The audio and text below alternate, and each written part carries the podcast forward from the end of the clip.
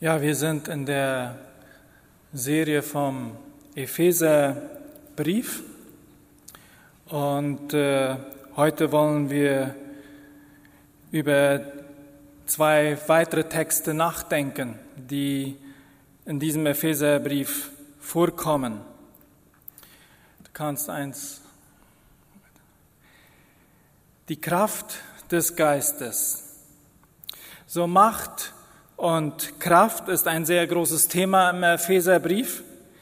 Und vielleicht kommt das daher, weil Ephesus und auch diese umliegende Gegend als ein Ort der Macht angesehen wurden. Vor allem in Bezug auf die Gesellschaft und das Gemeinwesen war die Stadt mächtig und drauf und dran noch viel mächtiger zu werden. Die römischen Kaiser waren sehr interessiert daran, Orte aufzubauen und sie zu erhalten, wo ihre Herrschaft gefestigt und gefeiert werden würde. Aber es war auch ein Zentrum der religiösen Macht. Alle möglichen Kulte und Glaubensgemeinschaften blühten dort auf und oft waren sie auf eine Macht ausgerichtet, die wir heute vielleicht als Magie nennen würden. Macht, um in dieser Welt etwas geschehen zu lassen, um Menschen und Ereignisse zu beeinflussen, um Reichtum oder Gesundheit oder Einfluss für sich selbst zu gewinnen und den Niedergang der Feinde zu erreichen. Die größte Darstellung von Macht und Kraft, die die Welt je gesehen hat, ist für Paulus aber ganz eindeutig, als Gott Jesus von den Toten auferweckt hatte. In Epheser 1, Vers 20 bis 23, da heißt es, mit ihr hat er an Christus gewirkt, als er ihn von den Toten auferweckt hat und eingesetzt zu seiner Rechten im Himmel über alle Reiche, Gewalt, Macht, Herrschaft und jeden Namen, der angerufen wird, nicht allein in dieser Welt, sondern auch in der zukünftigen. Und alles hat er unter seine Füße getan und hat ihn gesetzt der Gemeinde zum Haupt über alles, welches sein Leib ist, nämlich die Fülle dessen, der alles in allem erfüllt. Hier im Zentrum von Paulus seinem Gebet für die Gemeinde steht sein Wunsch, dass wir es verstehen lernen, dass dieselbe Macht, die an Ostern sichtbar geworden ist, jetzt auf Jesus übertragen wurde, nun für unser alltägliches Leben verfügbar ist. Ja, er ist das Haupt der Gemeinde, Jesus Christus. Viele, zu viele von uns Christen heute und vermutlich auch in jener Zeit von Paulus sind sich der Tatsache nicht bewusst, dass diese Macht, ja, dass diese Kraft hier ist, dass sie in uns ist, dass sie uns zur Verfügung steht. Wenn wir vielleicht sagen, ach, ich scheine nicht viel Kraft zu haben als Christ. Oder ich kann nicht sehen, dass die Kraft Christi viel bewirkt in dieser Welt, dann zeigt das ganz einfach, dass ich, ja, dass, dass wir dieses Gebet des Paulus brauchen. In Kapitel 1, Vers 15 spricht es davon, dass Gott bereits begonnen hat, mächtig in sie zu wirken genauso wie auch in uns, was man anhand ihres treuen Glaubens und ihrer Liebe sehen konnte. Darum kann Paulus jetzt mit Zuversicht beten, dass Gott auch Wachstum an Weisheit und an Erkenntnis dazugeben wird, indem er ihnen speziell zwei Dinge zeigt. Und das eine ist das Erbe in seiner ganzen Herrlichkeit. Und davon haben wir voriges Mal in der vorigen Predigt gesprochen. Aber jetzt auch die Macht und Kraft und Liebe Gottes, die zum richtigen Zeitpunkt die neue Schöpfung hervorbringen wird. Es wird manchmal gesagt, dass in den Briefen, wie dem Epheserbrief, der erste Teil Lehre ist und der zweite Teil, der ist mehr Ethik. Die erste Hälfte erklärt, was man glauben soll und die zweite, wie man sich dementsprechend verhalten muss. Aber ein Blick zurück auf diese ersten drei Kapitel zeigt, dass große Teile von Epheser 1 bis 3 nicht so sehr Lehre, sondern vielmehr einfach auch Gebet sind. Und man bekommt den Eindruck in diesen ersten drei Kapiteln, dass sich Paulus sein ganzes Leben um das Gebet drehte. Jemand hat mal gesagt, alle, die wollen, dass ihre Taten, also das, was sie tun, etwas für das Reich Gottes bewirken, die sollten ihre Zeit und ihre Anstrengung im Gebet verdoppeln.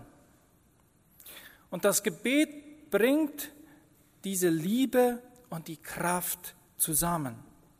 Auf der einen Seite diese Liebesbeziehung, die zwischen Gott und uns betenden Menschen wächst und entsteht, und auf der anderen Seite die Kraft Gottes, die von Gott durch uns hindurchfließen kann. Epheser 3, Vers 14, da heißt es, deshalb beuge ich meine Knie vor dem Vater, sagt Paulus. Ein leidenschaftliches Gebet. Und normalerweise beteten die Menschen in jenen Tagen beim, beim Stehen. Das Knien war aber ein Zeichen großer Ergriffenheit und großer Feierlichkeit. Wenn Paulus über das Evangelium, über die frohe Botschaft von Jesus Christus nachdenkt, dann veranlasst ihn das in einer besonderen Art und Weise zu beten. Und worum betet Paulus denn? Er betet darum, dass wir Gott noch besser erkennen mögen und dass wir durch die Kraft seines Geistes gestärkt werden. Und warum ist denn diese Erkenntnis und diese Kraft des Geistes so wichtig? Weil wenn wir lesen, dann merken wir sehr schnell, dass Paulus in seinem Gebet unter anderem darum bittet, erstens, dass Christus durch den Glauben in unseren Herzen wohne. Zweitens, dass wir die Liebe Christi erkennen, die alle Erkenntnis übersteigt. Und drittens, dass wir nach dem Maß der ganzen Fülle Gottes erfüllt werden. Und dann ist es interessant, wenn wir Kapitel 1 und 2 lesen und merken, dass wir all diese Dinge bereits schon haben. Und trotzdem ruft Paulus uns auf, diese Dinge zu suchen. Er bittet Gott, uns diese Dinge zu geben. Einerseits haben wir sie, aber auf der anderen Seite haben wir sie nicht wirklich erfahren. Es ist eine Sache, die Liebe Christi zu, zu kennen, von ihr zu wissen und zu sagen, ich weiß, dass er all das für mich getan hat. Eine andere Sache ist es aber zu begreifen, wie, wie weit, wie, wie lang und wie hoch und wie tief die Liebe Christi ist.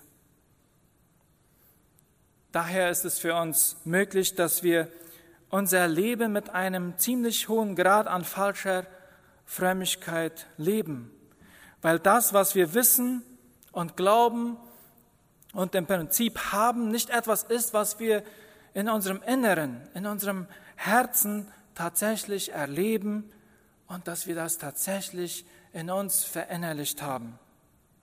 Paulus will damit sagen, dass die meisten Christen genau das tun. Sie gehören rechtlich dazu. Sie haben das Erbe bekommen. Sie sind geliebt und angenommen in Christus. Sie haben seine Liebe. Er wohnt in ihrem Leben. Sie haben den Heiligen Geist, das ganze Erbe. Aber sie nutzen es nicht. Sie leben arm. Paulus betet für die Menschen hier aus dem ersten Jahrhundert, die in einem Teil Kleinasiens lebten. Das Leben war damals wirklich hart, es war gefährlich, die Säuglingssterberate war extrem hoch. Doch er betet nicht, dass sie vor Krankheiten geschützt werden. Er betet auch nicht darum, dass sie vor Krieg geschützt werden. Kein Gebet für ihre gegenwärtige Situation, für ihre gegenwärtigen Lebensumstände, weil er weiß, dass die Kraft des Geistes uns in Beziehung und in Erfahrung bringt mit dem, was wir bereits von Gott geschenkt bekommen haben. Die Kraft des Geistes schenkt uns eine geistige innere Sensibilität für die Wahrheit des Evangeliums. Der Heilige Geist bereitet unser Herz vor, damit wir die Liebe Gottes völlig erfassen können. Es ganz zu ergreifen bedeutet eigentlich so, es in die Hand, in die Hand zu nehmen. In anderen Worten, wenn der Heilige Geist tatsächlich mein Herz sensibilisiert, dann höre und glaube ich nicht nur an Gottes Liebe, an Gottes Heiligkeit, nein, ich ergreife sie. Es ergreift mich. Es kommt herein und es verändert mich. Es ist so wie beim Honig. Wir alle wissen, dass Honig süß ist. Aber erst wenn wir einen Finger voll geschleckt haben, dann merken wir, es ist wirklich süß. Noch anschaulicher ist es mit kleinen Kindern, ja, wo wir immer sagen, pass auf, pass auf, heiß, heiß. Aber das funktioniert erst richtig gut, wenn wir den kleinen Fingerchen etwas länger über die Flamme lassen, dann heiß, heiß. Dann wissen wir das, dass das so ist. Es ist genauso wie im Psalm 34, Vers 9, wo es sagt, schmecket und sehet, wie freundlich der Herr ist. Oder in einer anderen Übersetzung sagt es, spürt und seht, wie gütig der Herr ist. Oder in Hoffnung für alle sagt es, probiert es aus und erlebt selbst, wie gut der Herr ist. Durch die Kraft des Geistes wird Christus, der in meinem Herzen wohnt, der wird real. Genauso real wie andere Menschen hier in meinem Leben. Ich möchte, dass er in meinem Leben Wirklichkeit wird, dass ich ihn spüren kann, dass ich ihn erleben kann, dass es Wirklichkeit ist. Vielleicht sagst du in diesem Moment, ich weiß, dass Gott mich liebt, aber diese Hochnäsige, die hat mich mal wieder kritisiert. Oder mein Chef, der hat mich mal wieder als Versager abgestempelt. Und du bist am Boden zerstört. Das liegt daran, dass wir über die Liebe Gottes wissen, aber wir kennen sie nicht. Wir haben sie nicht begriffen, wir haben sie nicht erfasst in unserem Leben. Paulus spricht davon, in der Liebe verwurzelt und gegründet zu sein. Es geht darum, dass die Wurzeln unseres Lebens, das Fundament unseres Lebens auf die Liebe Gottes zurückgeht.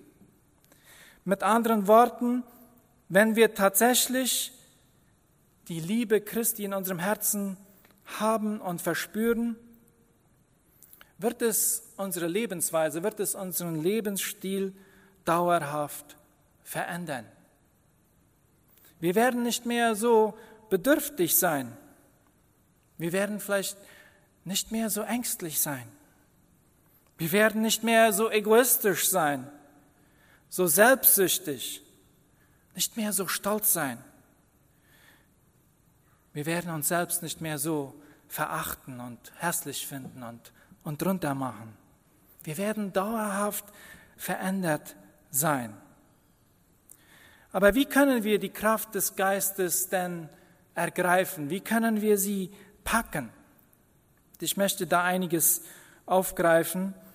Erstens regelmäßiges und anhaltendes, suchendes Gebet. Es scheint Paulus sehr wichtig gewesen zu sein, das Gebet. In diesen ersten drei Kapiteln finden wir lange Teile, wo er einfach betet. Vielleicht ist es notwendig, dass wir etwas wie Hudson Taylor tun, der große China-Missionar. Er hatte eines dieser ganz kleinen Gebete, die er praktisch jeden Tag betete. Es stand in seinem Tagebuch. Es war ein kleines Gedicht, aber die erste Zeile dieses Gebets lautete etwa so. O Jesus, mach dich für mich zu einer lebendigen und leuchtenden Wirklichkeit. Jesus macht dich für mich zu einer lebendigen und leuchtenden Wirklichkeit. Das sagte er jeden Tag. Eine Art und Weise, wie man sensibel wird auf Gott. Jeden Tag erneut und bewusst zu beten, Herr, ich bin offen für dich. Ich brauche dich. Erfülle du mich.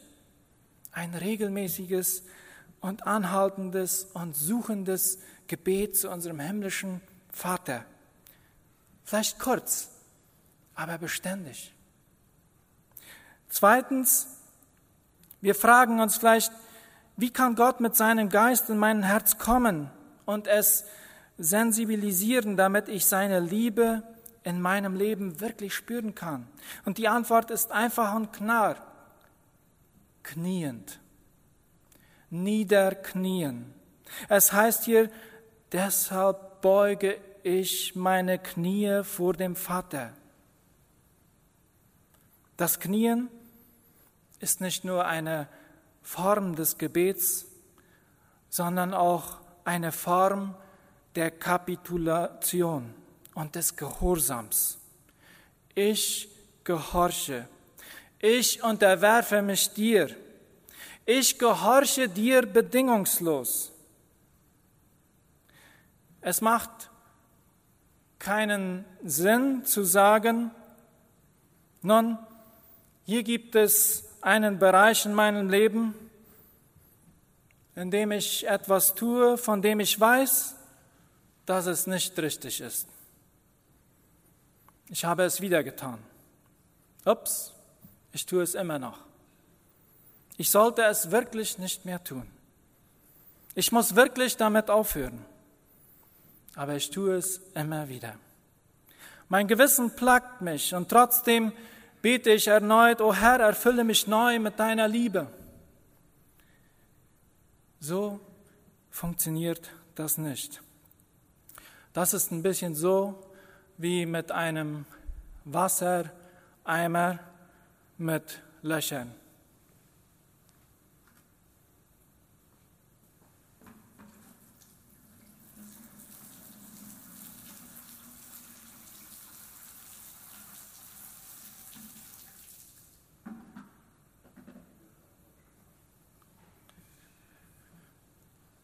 Warum fällt uns das so schwer, das Kreuz auf uns zu nehmen? Die Leiden auf uns zu nehmen, gehorsam zu sein, Jesus Christus nachzufolgen. Wir werden aufgefordert zu knien. Haben wir in unserer Gesellschaft, haben wir hier in unserer Gemeinde, ja, habe ich in meinem Leben das Knien verlernt? Gehorsam und radikale Nachfolge? Das muss ich mir selbst fragen. Drittens, wie können wir die Kraft des Geistes ergreifen? Nur in Gemeinschaft.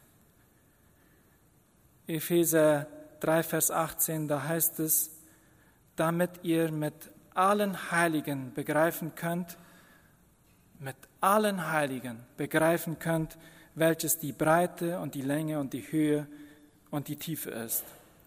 Wenn wir Gott kennenlernen wollen, begreifen wollen, erleben wollen, dann ist es wichtig, tief in der Gemeinschaft der Familie Gottes eingebunden zu sein. Und viertens, bewusste Meditation, bewusstes Nachsinnen. Vielleicht nochmals zurück zu dem Wort begreifen. Einige Kommentarschreiber übersetzen das Wort auch mit, mit Ringen, mit Plündern. Es bedeutet, sich auf jemanden zu stürzen, ihn zu überwältigen, ihn zu Boden zu ringen und ihn niederzuschlagen. Es ist ein sehr seltsames Wort, das hier verwendet wird, wenn es heißt, ich möchte, dass ihr die Liebe Gottes begreift. Ich möchte, dass ihr begreift, wie lang, wie breit und hoch und tief. Was soll das bedeuten? Warum verwendet Paulus hier vielleicht diese Kampfmetapher? Mit wem ringt er? Und das ist wahrscheinlich so etwas, Ähnliches, was wir auch immer und immer wieder in den Psalmen finden, wie zum Beispiel im Psalm 42, wo der Psalmist sagt, was betrübst du dich, meine Seele, und bist so unruhig in mir? Oder im Psalm 103, wo der Psalmist sagt, lobe den Herrn meine Seele und was in mir ist, seinen heiligen Namen. Der Psalmist, der meditiert, er ist besinnlich. Er kämpft und er ringt sich die Wahrheit in sein Herz. Wenn wir unsere stille Zeit haben, ist es gut, wenn diese aus drei Teilen, mindestens diesen drei Teilen besteht. Und das ist das Lesen des Wortes Gottes, das Hören auf Gott. Zweitens das das Beten, das Reden mit Gott. Und drittens ist es das Meditieren und Besinnen, das Reden vielleicht mit uns selbst, das Ringen um die Wahrheit in meinem Herzen. Paulus sagt nicht nur, ich möchte, dass ihr die Liebe Gottes begreift, sondern ich möchte, dass ihr euch überlegt, wie lang sie ist, wie breit sie ist, wie hoch sie ist, wie tief sie ist. Es geht beim Besinnen oder beim Meditieren nicht darum, unseren Kopf, unseren Geist frei zu bekommen, wie es so oft gesagt wird, zu entleeren. Biblisch gesehen ist es wohl genau umgekehrt. Wir füllen unsere Gedanken, wir füllen unsere Seele, wir füllen unser Herz mit dem Geist der Wahrheit. Und durch die Kraft des Geistes kann diese Wahrheit in unserem Herzen eindringen. Und das ist keinesfalls passiv, sondern es ist immer aktiv, es ist erfüllend. Wenn wir das Evangelium begreifen, dann verstehen wir, dass wir aus Gnade gerettet sind, obwohl wir Sünder sind. Wir werden nicht dadurch gerettet, was wir tun, sondern durch das, was Jesus für uns getan hat, aus reiner Gnade. Und das gilt es zu begreifen, zu schmecken, zu spüren und auszuleben. Das wird unser Leben verändern. Wie breit ist denn eigentlich die, die Liebe Gottes? Jesaja 1, Vers 18 heißt es, wenn eure Sünde auch blutrot ist, soll sie doch schneeweiß werden. Und wenn sie rot ist wie Purpur, soll sie doch wie Wolle werden. Es ist Gottes Art, hier durch Jesaja zu sagen, auch wenn du jemanden getötet hast, auch wenn du Blutschuld hast, auch wenn das Blut an deinen Händen klebt, du bist aus Gnaden gerettet. Gottes Liebe ist breit genug für dich. Wie lange währt denn die Liebe Gottes? Vielleicht denken wir so leicht, nun, solange ich das Leben so leben, so lebe, wie ich es leben sollte, solange ich ihm gehorche, dann wird er mich lieben. Nein, Jesus sagt in Johannes 10, meine Schafe hören meine Stimme und ich kenne sie und sie folgen mir.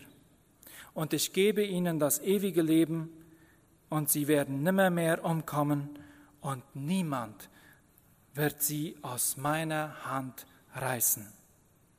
Oder Philippa 1, Vers 6.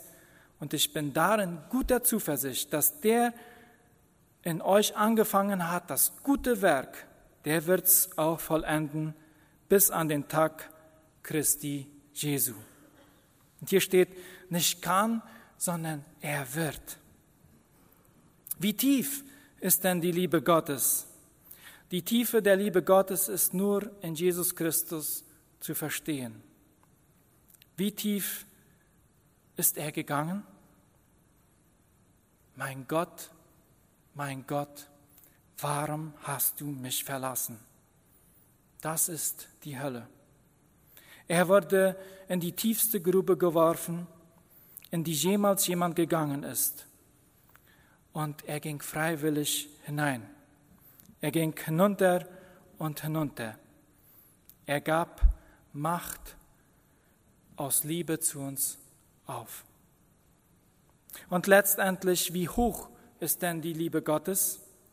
Johannes 17, Vater, ich will, dass wo ich bin, auch die bei mir seien, die du mir gegeben hast, damit sie meine Herrlichkeit sehen, die du mir gegeben hast.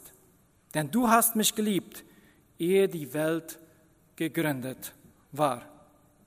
Das ist der Gipfel der Liebe Gottes. Er wird uns seine Herrlichkeit zeigen und er wird diese Herrlichkeit an uns weitergeben. Vielleicht geht es uns, dem einen, dem anderen, so wie dem Psalmisten im Psalm 139, wo, es, wo er sagt, diese Erkenntnis ist mir zu wunderbar und zu hoch, ich kann sie nicht begreifen. Und lasst uns daher vielmehr wie Paulus denken, wie er es in Philippa 3, Vers 12 zum Ausdruck bringt. Nicht, dass ich schon ergriffen habe oder schon vollkommen sei, ich jage ihm aber nach, ob ich's wohl ergreifen könnte, weil ich von Jesus Christus ergriffen bin. Ich schließe mit diesen letzten zwei Versen, die wir in diesem so wunderbaren Gebet des Paulus finden. Dem aber, der überschwänglich tun kann, über alles hinaus, was wir bitten oder verstehen, nach der Kraft, die in uns wirkt, dem sei Ehre in der Gemeinde und in Christus Jesus durch alle Geschlechter von Ewigkeit zu Ewigkeit. Amen.